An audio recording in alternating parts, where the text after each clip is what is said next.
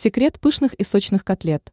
Мудрые хозяйки добавляют в фарш этот продукт, получается лучше, чем в ресторане. С этим продуктом котлеты получаются вкуснее и сочнее.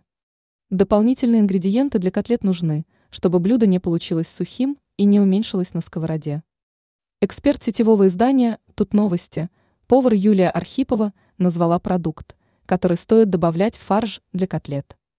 Для сочности часто используют репчатый лук или замоченный в молоке хлеб. Но можно добавить и сырой картофель. На килограмм фарша нужно взять примерно 2-3 клубня.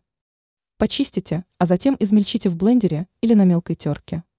Затем заготовку вместе с соком перемешайте с фаршем. Сначала обжарьте котлеты на сильном огне.